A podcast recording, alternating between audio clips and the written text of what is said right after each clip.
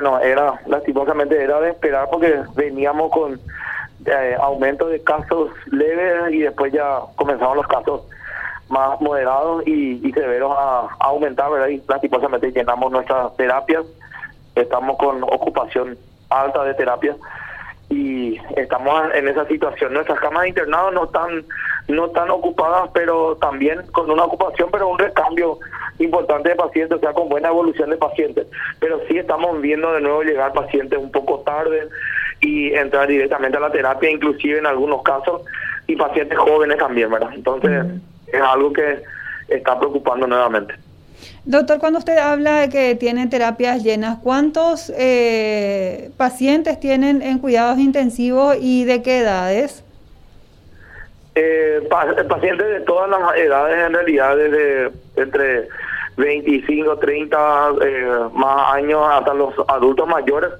Es una franja etaria bien variable.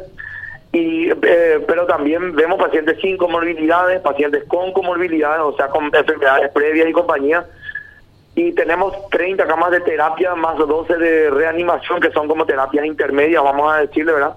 Y en su mayoría, como te decía, ocupadas en, la, las UTI o pacientes intubados, ventilados y con alto requerimiento. Sale uno y ya enseguida estamos con pacientes nuevamente para ingresar. O sea que hay un recambio rápido.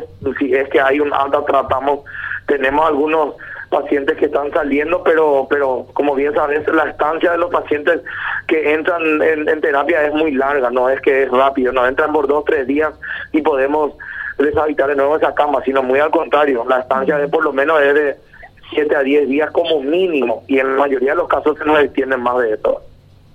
Qué bárbaro. Ahora, doctor, ¿cómo están con los insumos?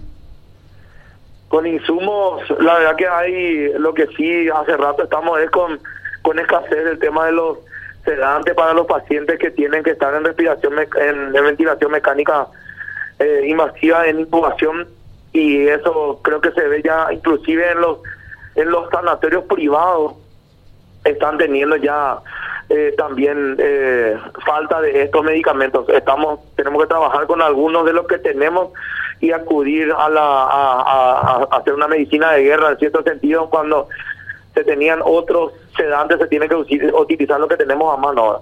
Eso maneja más la gente de terapia y de, anestesia y entonces están trabajando ellos en conjunto para ver qué poder hacer con lo que se tiene, ¿verdad? Pero cuando se puede proveer de eso, se provee, pero tengo entendido que inclusive hay una, una, una escasez a nivel regional y mundial inclusive. ¿Esto se complicó en esta última semana de enero, doctor, o hace cuánto que están otra vez con esta situación preocupante? Y en estos últimos días es que se complicó aún más la situación. Veníamos con un aumento sostenido y ahora ya con un aumento importante, ¿verdad? Como te digo, por más, más cantidad de, casas, de camas ocupadas de UTI, que era la que era nuestra preocupación y que lastimosamente en este momento sí ya está ya están ocupadas prácticamente en un 98 99%, ¿verdad? Porque es, se, se liberan y, y ya con pacientes en espera nuevamente para ocupar una cama. Qué bárbaro. Ahora, eh, doctor, eh, ¿tuvieron fallecidos estos días? Sí, bastante tuvimos. Inclusive el fin de semana pasado hubo bastante, un número importante de fallecidos. Eh, lastimosamente y, día a día sí tenemos, estamos uno o dos fallecidos por día lastimosamente. Y eso también siempre deja deja mella en, el, en, los compañeros y en el, en el trabajador blanco porque siempre es un golpe que tenemos. Sí, me imagino, realmente me imagino. Y nos decía también que la gente está eh, llegando ya a muy última hora al hospital, doctor.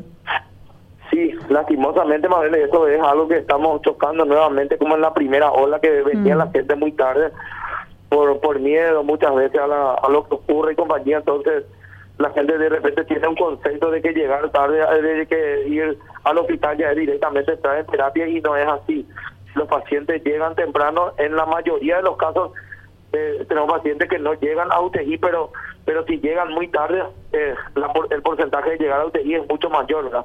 Por ello es que apelamos a la conciencia de la gente de que vengan más temprano a los hospitales, que acudan en forma temprana. Ahora, eh, a la gente que le está escuchando por Ciudad del Este, Hernandarias, presidente Franco, decía el ministro de Salud hoy que eran las áreas más complicadas respecto a esta segunda ola que afrontan. ¿Qué le aconseja a la población eh, precisamente estos distritos, doctor? Que se cuide, Mabel. No hay otra. Tenemos que cuidarnos entre todos. Eh, tomar en cuenta las, las recomendaciones sanitarias que no ha cambiado nada en todo este tiempo.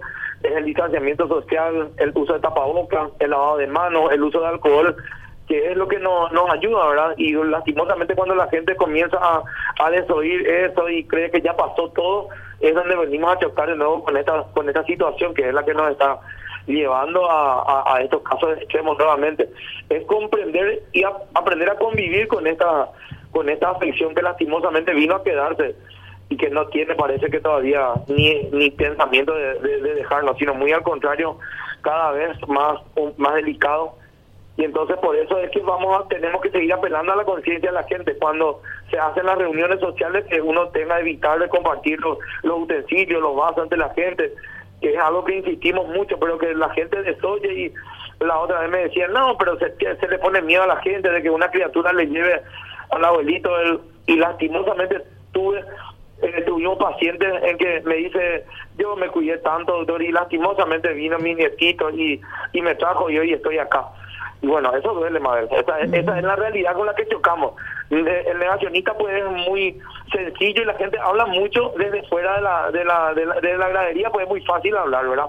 Pero ahí en la cancha muchas veces yo pues, trato de no opinar del fútbol muchas veces porque no soy futbolista, ¿verdad? Entonces, cuando la realidad es esa, uno creo que tiene que guardarse nomás un poco las opiniones.